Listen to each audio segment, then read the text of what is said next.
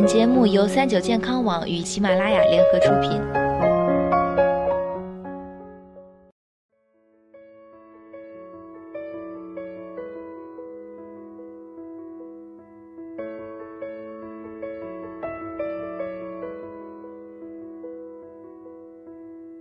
嗨，大家好，欢迎收听今天的健康养生小讲堂，我是主播探探。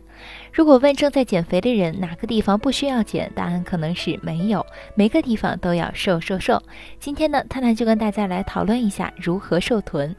臀部是脂肪积聚最多的地方，想要瘦臀可不是易事。爱美的你，赶快练起来吧！首先，多跑楼梯。宅了两三个月，运动基本为零，脂肪容易堆积，这时不妨多爬楼梯吧。爬楼梯是向上的跨步运动，当向上爬楼梯的时候，大腿和臀部都会得到很好的锻炼。大家每天回家的时候，不妨少坐电梯，多爬爬楼梯，层数呢以十层最为恰当。注意坐姿。坐姿和臀部变塌有很大的关系。经常久坐的朋友，最好是保持上半身直挺，松松垮垮坐在椅子上，容易弯腰塌背，不仅影响胸部曲线，还会让臀部和腰部变得很难看，严重的还会给颈椎、腰椎造成伤害。因此，坐下的时候最好只坐椅子的三分之一，保持上半身直挺。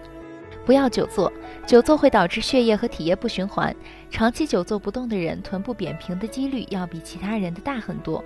学生和白领是久坐不动的最大人群，但是为了不让身材被毁掉，建议大家连续坐一个小时后就起身稍微运动一下。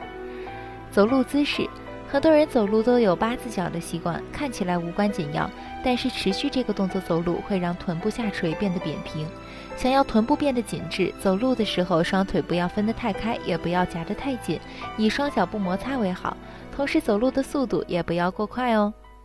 饮食瘦臀，瘦臀的方法除了刚刚提到的这些外，还可以从饮食着手，多吃胶原蛋白的食物，让臀部变得紧致和高翘。